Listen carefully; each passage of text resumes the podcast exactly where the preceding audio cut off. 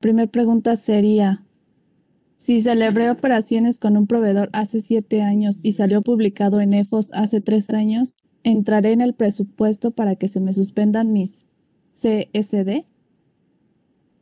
No. De entrada ya pasaron cinco años de que celebraste operación con él, ya caducaron facultades de comprobación, no te podrían hacer absolutamente nada. ¿Correcto?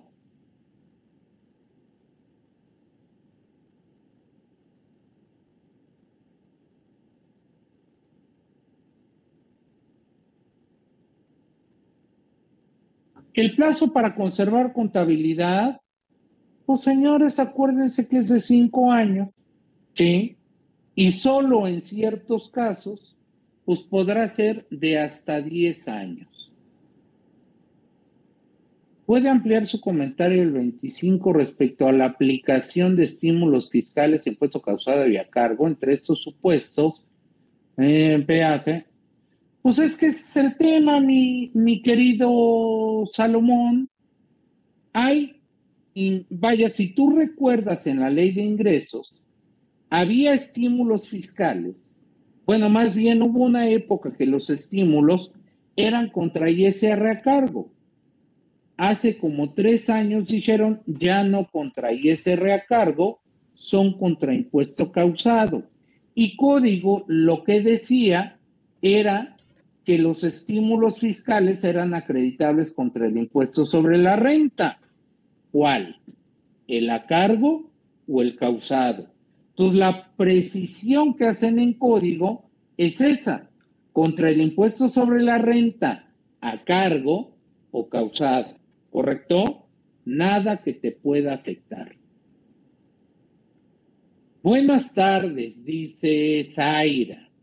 Un asesor fiscal nos comenta que si pasa una reforma, tendremos que, ay, no me anden preguntando ya porque me mueven el chat y yo me vuelvo loco. Ahora espérenme. Es, dice, un asesor fiscal nos comenta que si pasa una reforma tendremos que cancelar todos los FDIs de ingresos que no se hayan cobrado al cierre del 2021 y reexpedirlos en 2022. ¿Nos podría indicar si usted conoce alguna reforma específica al respecto y qué opina de dicha recomendación? Pues primero, no hay absolutamente nada en código que refiera a ello. En código está el plazo para cancelar un CFDI, pero nada más.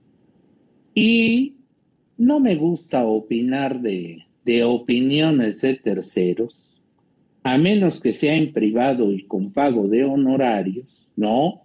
Entonces, en esta ocasión me reservaré la opinión pues del comentario que hizo este amigo asesor fiscal, ¿correcto? Pero no, no hay nada que así te indique que es obligación. ¿Sale? La obligación de presentar el aviso donde se informa nombre RFC de los socios y porcentaje. Este último dato que se reporta en caso de una asociación civil es en el caso de todas las personas morales, ¿correcto? Incluso recuerden que parte de la reforma fue, oye, y también tienen la obligación las personas morales con fines no lucrativos. Pregunta Aurea Alicia Carrasco. Mi papá es una persona jubilada que recibe mensualmente su pensión, pero su RFC no tiene homoclave. ¿Se considera irregular su situación fiscal? a Chihuahua, mi querida Aurea.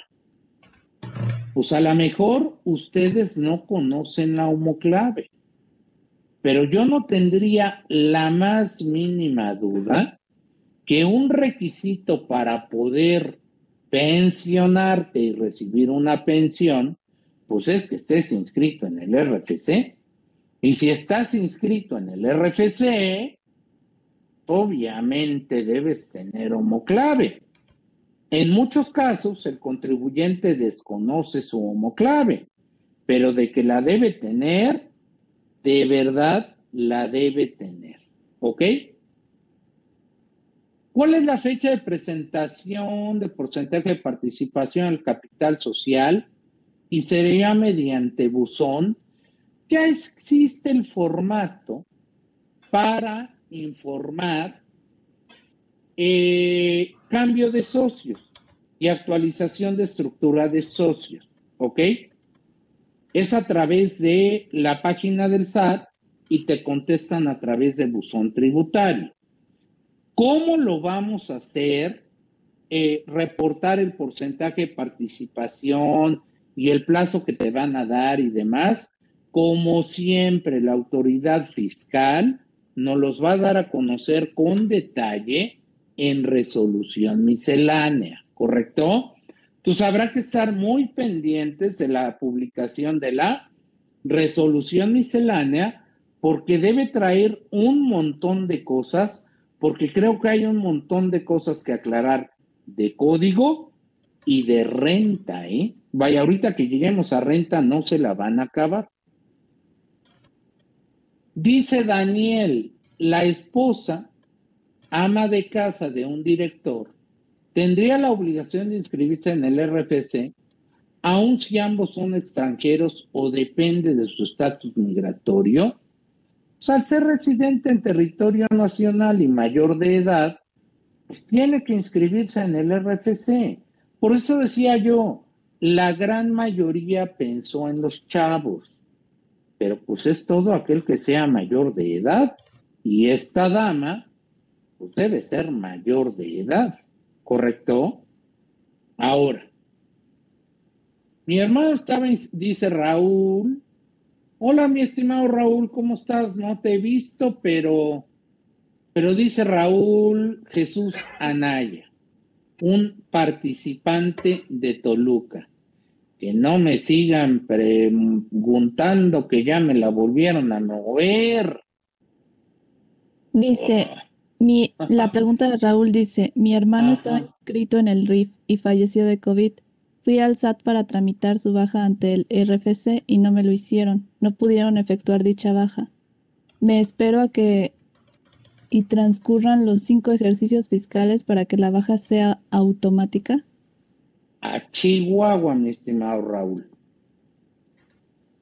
Yo insistiré en el aviso de baja, ¿eh? ¿Por qué?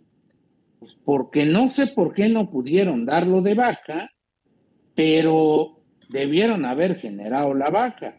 Ahora, si por alguna razón no se pudo generar, pues te debieron haber informado por qué no se generó la baja. No sé si tuviera obligaciones pendientes que cumplir, etcétera, pero solo por esa razón no debía poderse generar la baja. Si todo estaba regular, pues basta con que lleve yo el acta de defunción para que proceda la baja de una persona física. ¿Ok? Juan Carlos, ¿Crees que sea retroactivo si algunos ejercicios se tenía la práctica cancelación con CFDI de egreso? Obviamente no. Será a partir del primero de enero de 2022, ¿correcto? Ahora sí que ya lo pasado, pasado. Y acuérdense que una ley no puede ser retroactiva en perjuicio del contribuyente. Dice Zaira, contador, ¿qué pasa con los pagos provisionales si cancelamos FDI de ingresos de periodos anteriores que ya se acumularon y declararon?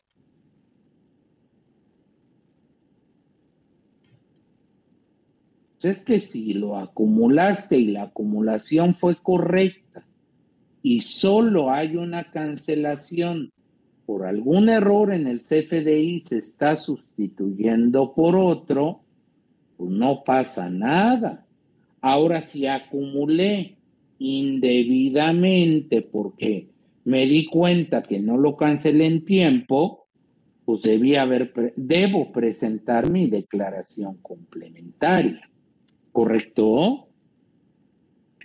Dice Rodrigo, ¿cómo se debe de cancelar un CFDI emitido a un residente en el extranjero? Ya que el extranjero obviamente no cuenta con buzón fiscal para aceptar la cancelación del CFDI. Gracias. Pues mira, al no contar con buzón tributario,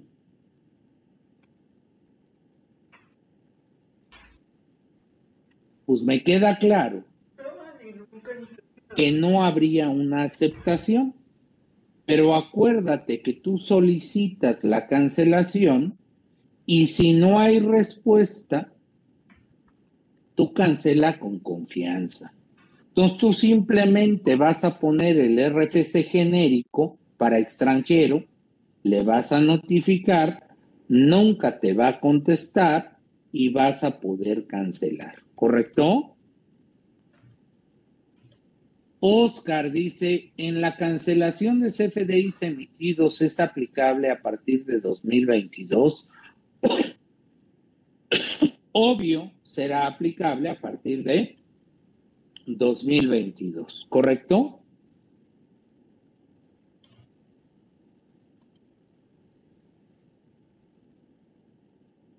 No, ahí sí no, fíjate. O sea, dice acá Víctor Hugo, en cuanto a la cancelación del CFDI en enero de 2022, ¿aún se podrán cancelar facturas de diciembre de 2021 o será hasta las que se emitan en 2022? Es que cuando tú llegas a 2022, pues ya está vigente la disposición. Solo podrías cancelar los de 2022 en 2022. Oye, los de 2021, no, pues ya no, porque no se emitieron en 2022. ¿Ok? Entonces, cuidado con ello. Blanca, una pregunta, si se puede elaborar un CFDI tipo egreso si un cliente me hace una devolución total de un CFDI tipo ingreso, sin lugar a duda, Blanquita, yo les dije, un CFDI de egreso ampara devolución, descuento o bonificación. Para eso está diseñado. ¿Vale? Bueno, a ustedes sí les gusta hacerme repelar, ¿verdad? Ahora, ¿dónde iba yo?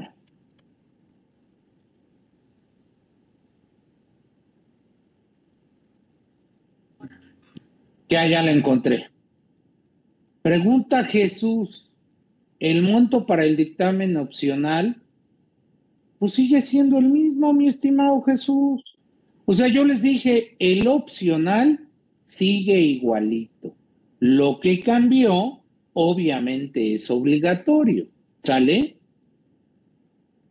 Para los dictámenes opcionales, sí, fíjate que para el opcional sí aplica la secuencial, no así para el dictamen obligatorio, ¿correcto? Solo para reforzar. Blanca quiere reforzar. Dice la cancelación de un CFDI, si elaboro un CFDI de tipo ingreso en el mes de enero, mi plazo máximo para cancelar sería el 31 de diciembre. Pues sí, porque cuando entra en vigor la reforma en 2022, pues solo puedes cancelar los de 2022. Oye, los atrasados, ya no. ¿Ok? Luego no escuchaba Claudia. Si se emite con el complemento de cuenta de terceros, ¿también se considera inexistente? o solo es como dice en tu ejemplo con una empresa hermana, lo emite por la otra. No, el CFDI que emites con complemento porque hiciste erogaciones por cuenta de un tercero, pues jamás se va a considerar irregular. No, no, no. Aquí el tema es, le cancelaron a A y B se pone a emitir los comprobantes por cuenta de A. ¿Ok? Ah, bueno. ¿En qué idioma tengo que platicarles?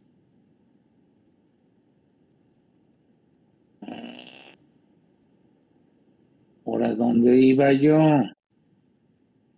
Acá, acá, ya lo encontré. Es la pregunta de Juan Carlos. Ajá. Dice, si se emite con el complemento de cuentas de terceros, ¿también se considerarán inexistentes?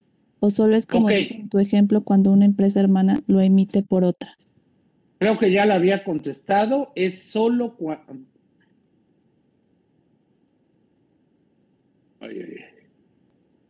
Este, solo cuando se emite por otra. ¿Sale? ¿Quién sabe que quieren checar? Complemento por cuenta de terceros, dice Juan Carlos, no sé a qué se refiera con eso. Para cancelar CFDI de ingresos solo basta cancelarlo en el SAT. Sí, sin lugar a duda, se cancela y listo. Se emitieron notas de crédito para diferencias en precio. Claro, ahí hay una bonificación. Procede el CFDI de egreso, ¿correcto? La obligación de presentar el dictamen obligatorio aplica en 2022 con información de 2021. Yo no tendría duda que sí, ¿ok? Porque la obligación es vigente en 2022. Entonces, habría que ver los ingresos de 2021. ¿Sale? Se nos pasó el plazo de 20 días en una solicitud de devolución. El contribuyente no logró reunir todos los documentos. ¿Se debe tramitar una nueva? Pues sí, así como está la disposición al día de hoy, si no proporcionas, acuérdate que se entiende por desistida. El cambio es, si no proporcionas, eso no computa para el plazo de 40 días que tiene la autoridad para devolver. La parte del artículo 32A para la dictaminación de las empresas el límite es aplicable para, el, insisto, la obligación queda vigente a partir del primero de enero de 2022, la de dictaminarse. Para ver si debo dictaminarme, pues voy a verificar los ingresos de 2021, ¿correcto? Yo quiero, dice Marco, ayuda que cause honorarios evidentemente para desbloquear un CSD, con todo gusto, Marcos. Ahora sí que tú dime cómo le hacemos. Dice Efraín, contador, ¿qué puede considerar uno para poder comprobar la realización de una evolución en la emisión de un CFDI de egreso? Pues tal cual, el cliente te haya devuelto mercancía la vuelves al ingresar al inventario y pues de esa manera demuestras que te hizo una devolución. No. Entonces creo que no está muy complicado probar que me devolvieron mercancía. ¿Sale? Y por esa devolución, claro que emito un CFDI de egreso. ¿Sale? Eh, Selene, con esta disposición de la cancelación de CFDIs en periodos posteriores, ¿es posible sustituir el CFDI de 2021 en 2022? No. ¿Por qué? Porque no se emitió en 2022, insisto. ¿Sale? Y no es que se esté haciendo retroactiva la norma. En 2022 te dicen, solo puedes cancelar los emitidos en 2022 hasta el 31 de diciembre de 2022. Hoy anteriores, pues no, porque la norma ya está vigente, ¿correcto? Eh, y la última dice, si tengo un proveedor que salió publicado en 2021 como IFO y nosotros le compramos en 2020 y no se atendió, ¿qué debo hacer? Pues, en la medida en que puedas, ve a aclarar. ¿Ok? Porque yo no tendría duda que podrían clasificarte como Edo. ¿Sale? Entonces, no, no, por eso les digo que hay que estar muy pendientes de las publicaciones del 69DE para ver que yo no haya operado con algún amiguito de esos que hace cosas raras, ¿correcto? Muy bien. Llegó una última, plazo para conservar, dice José, plazo para conservar la contabilidad relacionada con las actas. Acuérdate que todo eso es de por vida hasta que muera la sociedad, ¿correcto? Cuando se emite el CFDI de egreso, que el método de pago, ¿qué método de pago se debe especificar? Claramente dice la guía de llenado que le pongas el método de pago que contiene el CFDI con el que se relaciona de ingreso, ¿correcto? Eh, después dice Víctor Canto, si se reciben ingresos por honorarios asimilados a salarios y pensiones al que no rebasan de 3.5 millones de pesos, ¿se puede tributar en el reciclo? No, acuérdate que si tienes ingresos asimilados a salarios, no puedes tributar en el reciclo. Verónica, ¿en la anual del reciclo puedo considerar deducciones personales? Obvio no. ¿Sale? Si soy RIF, dice Samuel, y me faltan años para cumplir con 10 años, si me cambian a reciclo, ¿qué debo hacer? Pues es que si te cambian, fue porque tú no avisaste que quería seguir estando en el RIF, ¿correcto? Si tú avisas que quieres estar en el RIF o permanecer en el RIF, no tiene la autoridad por qué cambiarte. Ahora, si te cambiara, pues obviamente aclaras y le enseñas el aviso en donde le dijiste que tú querías seguir estando en el RIF, ¿correcto? El buen Pedro dice, si una persona física actualmente es socio en 2021, pero vende sus acciones y deja de ser socio, ¿puede ser reciclo en 2022? Pues sí, mi querido Pedro. ¿Ok? Tal vez no le guste mucho a la autoridad fiscal ver ese tipo de situaciones, ¿sí? Pero pues si yo al primero de enero no soy socio de ninguna persona moral, porque sentía yo deseos de estar en el reciclo y vendí mis acciones, pues sí, insisto, a lo mejor no le gusta, pero pues que me diga que hice mal, ¿correcto? Entonces, pues yo, vaya, yo, yo no tendría empacho en hacerlo, ¿sí? Si estoy por honorario y quiero ser reciclo, ¿debo presentar algún aviso?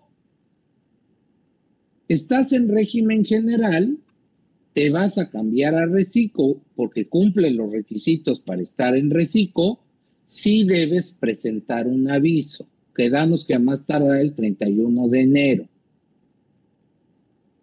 José Gabriel Telles Reyes, ¿por qué eres así conmigo? ¿Ves? Ya iba yo en orden. Ahora, otra vez búscale.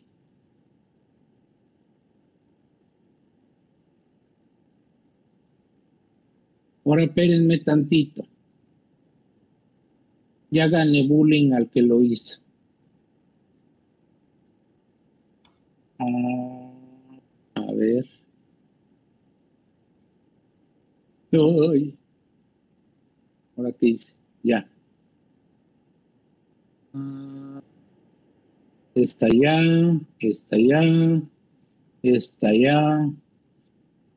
A ver, estoy por vez si quiero ser reciclo. Ah, ya, ya, esa ya la contesté, ¿verdad? Marcos, si tengo un arrendamiento en copropiedad y representante de la copropiedad decía no tributar en reciclo, ¿puedo tributar en reciclo? ¿Y qué pasa con el ISR que me retienen?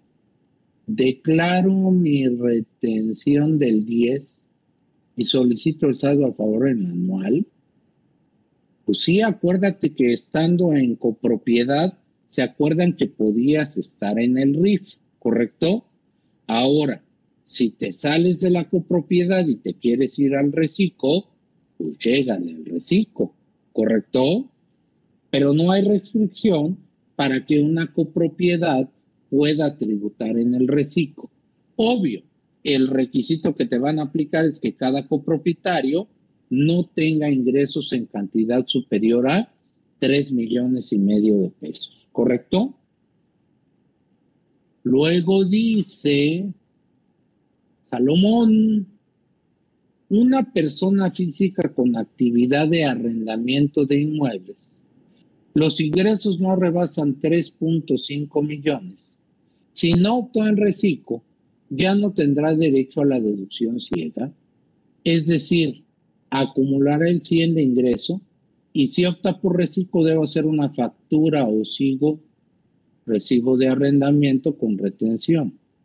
A ver, si tú no te quieres cambiar al reciclo y quieres seguir en el régimen tradicional de arrendamiento, porque a ti así te conviene, aunque te ubiques en supuestos para cambiar al reciclo, pues no te cambies y quédate en el régimen tradicional de arrendamiento, ¿correcto?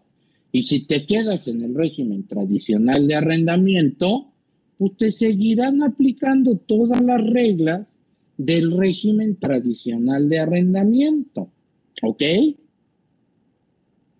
¿Qué pasaría con las SAS que tienen la facilidad de tributar con base a flujo de efectivo? Pasan al recicopemo se inicia a tributar en régimen general. A ver, una SAS, yo estoy claro que estaría cumpliendo con todos los requisitos para estar en el recicopem, ¿ok? Entonces me queda claro que no se va a ir al régimen general y como el recicopemo es obligatorio, pues tendrá que irse al recicopemo, ¿correcto?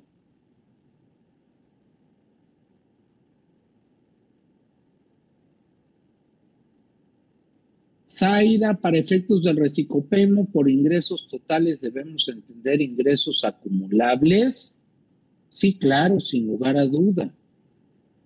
Los agapes se van obligatoriamente al recicopemo o es opcional. Pues si se ubican en los supuestos, pues tendrían que irse al recicopemo. Sobre el reciclo, cuando además haya salarios, sí, sin lugar a duda, salarios va con el régimen de salarios y la anual del reciclo va con reglas de el reciclo, ¿correcto? No podemos mezclar y no hay que acumular, van por separado en la anual, ¿sale? Los no, los choferes de plataforma ya tienen su régimen especial de plataforma.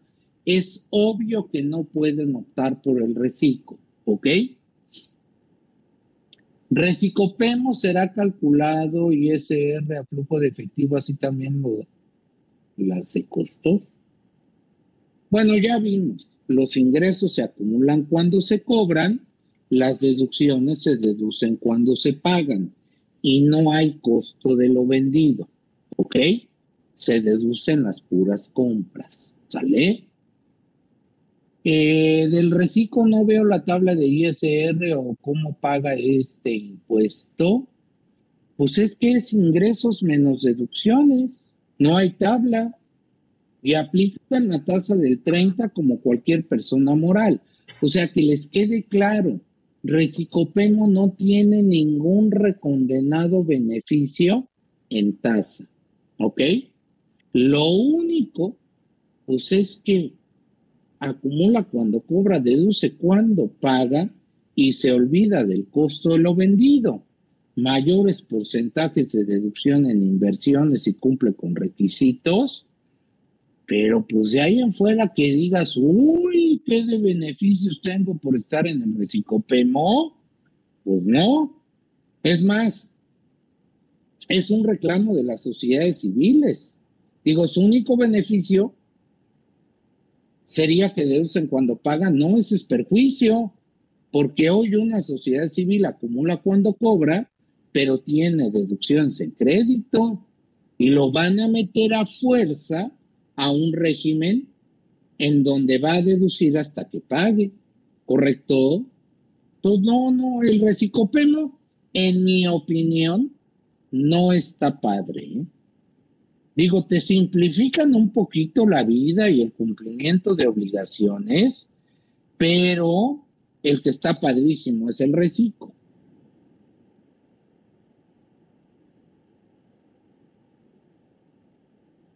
Verónica, actividad empresarial puede optar por el reciclo sin lugar a duda. Si se ubican los supuestos, adelante. ¿Reciclo estará obligado a Dios? No, obvio, no. Perdón, dije una burrada. ¿Reciclo estará obligado a Dios? Acuérdate que en IVA todo es normal.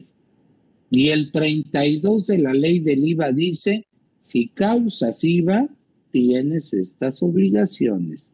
Y no hay ninguna disposición que te libere de la obligación de presentarla a Dios, como lo había en el caso de los RIF, ¿correcto?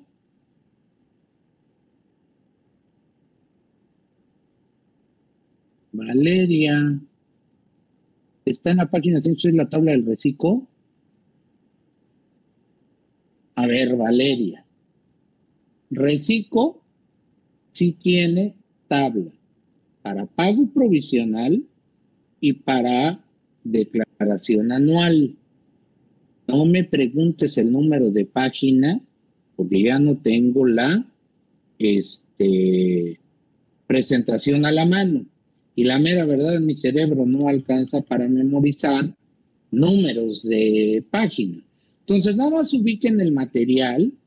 Eh, reciclo, hay una tabla para pago provisional y hay una tabla anual para declaración anual. ¿Ok? Bueno, Víctor, aquí ya me ayudó. Dice que la tabla para el reciclo está en la 102. Me imagino debe ser la tabla para pago provisional. ¿No hubo reformas a los FDIs de nómina? No, bendito Dios, no, mi querido Efraín, porque tienes esos deseos. No, no, no. Ese en principio va a seguir igual, ¿ok? ¿Cuál es la manera de darle aviso al SAT para conservar el RIF? Pues habrá que esperar en miscelánea que nos digan de qué manera vamos a presentar ese aviso de opción para poder continuar en el RIF. Hoy por hoy el transitorio solo dice, ¿quieres estar? Llégale, pero preséntame aviso. Oye, ¿cómo? Pues seguro te lo van a decir en resolución miscelánea, ¿correcto? Los boletos de una tequilla tendrán IVA actualmente no son objeto. Espectáculos públicos, pues en la ley del IVA dice que están exentos, salvo los de cine y teatro, ¿correcto? Eh, no alcancé estar fuera, pero ¿por qué van a, por qué va a multar el SAT por cancelar CFDI? No me quedó claro en su momento. Uy, si te refieres al plazo para cancelar un CFDI que vimos en código, pues te va a multar cuando lo canceles fuera de plazo. ¿Ok? Yo, yo quiero imaginar que se refiere a la cancelación que vimos en código. ¿Ok? Anda un poquito fuera de, de lugar, pero quiero imaginar que se refiere a eso. En el caso de mantenerse en el RIF, ¿se pierde el beneficio de llevar la contabilidad en mis cuentas? ¿O ya se tendría que cambiar contabilidad electrónica? No. Aunque desaparece el RIF, pues continuarán vigentes todas las disposiciones aplicables al RIF para todo aquel que opte por continuar en el RIF, ¿correcto? Eh, entonces la tasa para el recicopemo queda igual que la tasa de régimen general. Ya le entendiste, mi querida Selene. 30%. Pues yo les digo que así que digas, uy, qué padre está, pues no. ¿Ok? Ahora, ¿qué nos puede comentar acerca de la versión del 4.0 del CFDI? Perdóname, te puedo comentar que ya hay información en la página del SAT.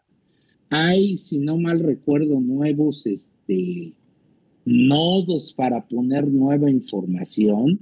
Obviamente se modifica para poner la información de nombre de, la persona a la favor de la cual se emite, pero no me he metido a, a revisar con detalle y pido mil disculpas a todos. Pues obviamente la versión 4.0 de código, bendito Dios, se han dado hasta el tope de chamba y no he tenido un ratito para echarle una revisada conciencia así como para poderles hacer comentarios acerca del 4.0. Insisto, lo que sí les puedo comentar es que ya hay información en la página del SAT, ¿correcto? Contador, entonces los FDIs emitidos en 2021 y anteriores ya no se pueden cancelar nunca a partir de 2022. Pues no habíamos quedado que no, porque en 2022 ya solo podrás cancelar los que emitiste en 2022, ¿correcto? En IVA, ahora, ¿cómo será la determinación del pago en reciclo y recicopemo? Pues igual que cualquier mortal, IVA causado menos IVA acreditable, retenciones de IVA seguirán aplicando a reciclo, ¿ok? Lo único que varía para reciclo es la retención que hace la persona moral, que será del 1.5%, ¿sí? Pero IVA seguirán siendo dos terceras partes, ¿eh? O sea, IVA no tiene cambio en reciclo. El cambio para reciclo está en ISR. IVA ni lo tocaron, ¿ok? Cuando los socios de persona moral son socios de una sociedad en el extranjero, que no es parte relacionada, ¿puede la persona moral tributar en recicopemo? Pues es que dice socios o integrantes de una persona moral, no dice residentes en territorio nacional. Oye, si soy residente en el extranjero, pues me queda claro que no podría, ¿ok? Una SDRL de CB con socios, personas físicas residentes en el extranjero, ¿son sujetos obligados a tributar en el recicopemo? Socios, personas físicas. Pues es que la ley no dice si las personas físicas son residentes en territorio nacional o en el extranjero. Es una persona moral constituida únicamente por socios personas físicas y cumple con todos los requisitos, pues que se vaya al recicopemo, ¿ok? Las deducciones para los recicopemos son prácticamente como en el régimen general, pues ya lo entendieron, una persona física con actividad empresarial que no tiene actualizadas sus obligaciones fiscales puede tributar en reciclo. Pues mientras cumpla con todos los requisitos para estar en reciclo, pues se puede cambiar. Oye, que no tiene al día sus obligaciones fiscales. Ah, espérame. No, es que dice actualizadas sus obligaciones fiscales, me imagino en el RFC, pues que presente el aviso de actualización, que las actualice y que se cambie el reciclo, pero no hay una restricción al respecto. ¿Sale? Sergio, los anticipos a socios de sociedades civiles que no están señalados como deducibles en el recicopemo, ¿no entrarían dentro de gastos generales? ¿O sí será necesario que los especifiquen en la resolución miscelánea? Se ve que Sergio ya escuchó algunas opiniones que en mi opinión son raras. Porque hay quien dice que no necesita hacerse mención a que los anticipos a cuenta de utilidades se pueden deducir en el recicopemo. Digo, perdón, sí, en el recicopemo, que se consideran gastos. No, espérame. no son gastos que hay una mención específica hoy. ¿Qué son? Retiros a cuenta de utilidades. ¿Ok? Entonces yo no comparto para nada el criterio de que los anticipos a cuenta de utilidades pues se puedan reducir en el recicopemo como un gasto. ¿Por qué? Porque no se trata de un gasto, se trata de un retiro a cuenta de utilidades, ¿correcto?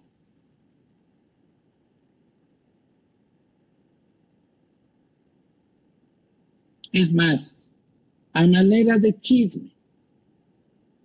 ¿Por qué lo sé? Tampoco me pregunten. Hasta donde tengo entendido, ha habido reuniones con el SAT por parte de diversos organismos e instituciones para precisamente quejarse de el por qué no se pueden deducir anticipos a cuenta de utilidades en el recicopem.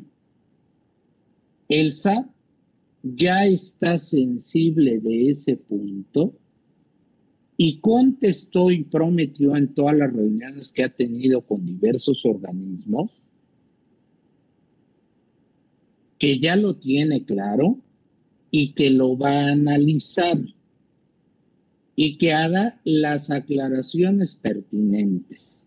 No sé cómo las vaya a hacer, pero otra vez a mí me late que en resolución miscelánea algo van a sacar, ¿correcto? Ok. Para un SC de nueva creación es obligatorio el recicopemo. Va a iniciar operaciones el próximo y no supera los 35 pues si se ubica en todos los supuestos, adelante, va al recicopemo de manera obligatoria, ¿eh? Al ser pago provisional recicopemo es acumulación de ingresos cobrados y acumulación de erogaciones a la fecha de cada pago. ¿Es correcto, mi querido Jaime? Si una persona física que no rebase ingresos de reciclo puede optar por quedarse en el régimen del crédito tributa, claro, Insisto, si no te gusta el reciclo, quédate en donde estás. Pero yo no entendería como por qué no te gusta el reciclo. Yo siento que lo deseo, ¿ok? La mera verdad, qué chulada. Pero bueno. Mm, Contador, una persona moral nacional, realizó un flete para entregar de la agencia de la aduana al cliente en Estados Unidos. Y en su CFDI no indica el IVA, si esa tasa cero o exento.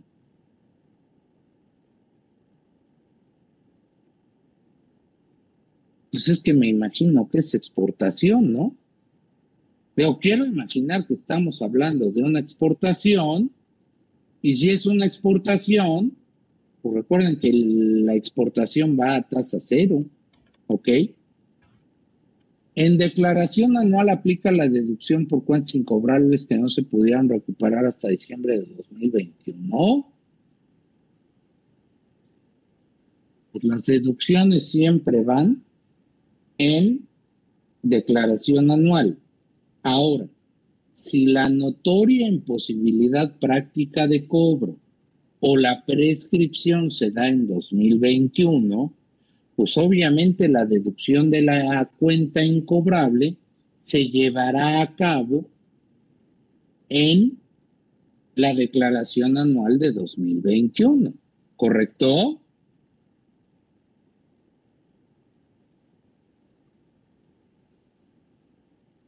Ah, ¿por qué preguntan poniéndose tan pesados?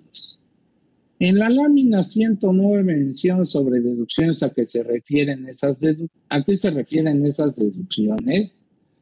Híjole, perdóname, pero déjame ver si ahorita al final pues checamos la lámina 109, pero no tengo ni la más remota idea que haya en la lámina 109. ¿Sí?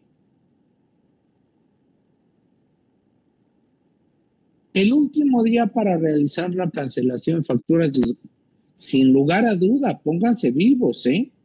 O sea, tienen tiempecito para ver pues, si es que tienen que cancelar alguna factura, pues quede cancelada, ¿ok?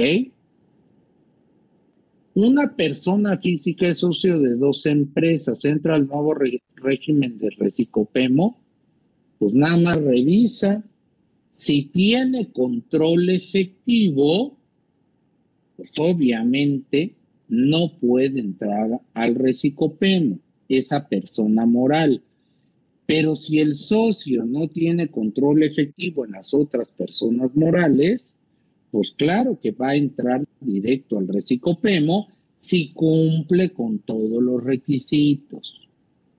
¿Cuál es el tratamiento en IVA en el reciclo? Ya quedamos el mismo que, que es para cualquier contribuyente del IVA, ¿correcto? Y por último, dice ahora en el reciclo y recicopemo también se podrán hacer deducibles los gastos personales pues en Recicopemo no hay deducciones personales porque es persona moral y ya quedamos que en declaración anual pues no hay eh, deducciones personales estando en el recíproco. Madre. Pues pensé que ya había acabado, pero hay algunos temerarios que siguen preguntando. Una SAS podría estar en recicopemo, ya quedamos que sí. Soy persona física con actividad empresarial y profesional y soy accionista de una persona moral, pero no soy tomador de decisiones y tampoco le facturo a esa persona moral.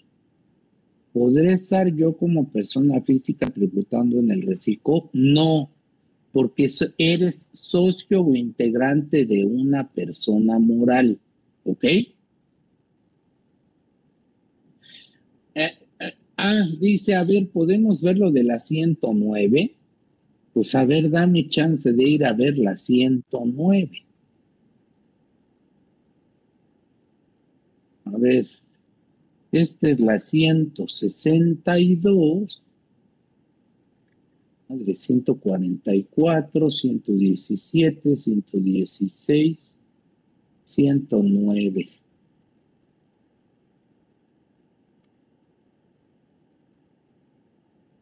Pues deducciones que hayas obtenido en el régimen anterior y que no hayas hecho deducibles en el régimen anterior. ¿Las puedo hacer deducibles en reciclo? Sí pero tienes únicamente la declaración anual de 2022 para poder deducir eso que no dedujiste estando en tu régimen anterior. ¿Correcto? Ok.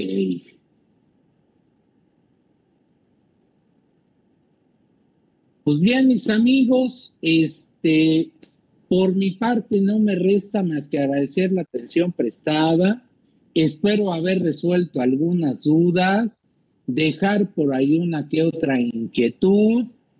Buenas noches, muchas gracias y disfruten de su reforma fiscal, ¿correcto? No se me vayan a amargar ni se les vaya a hinchar el hígado.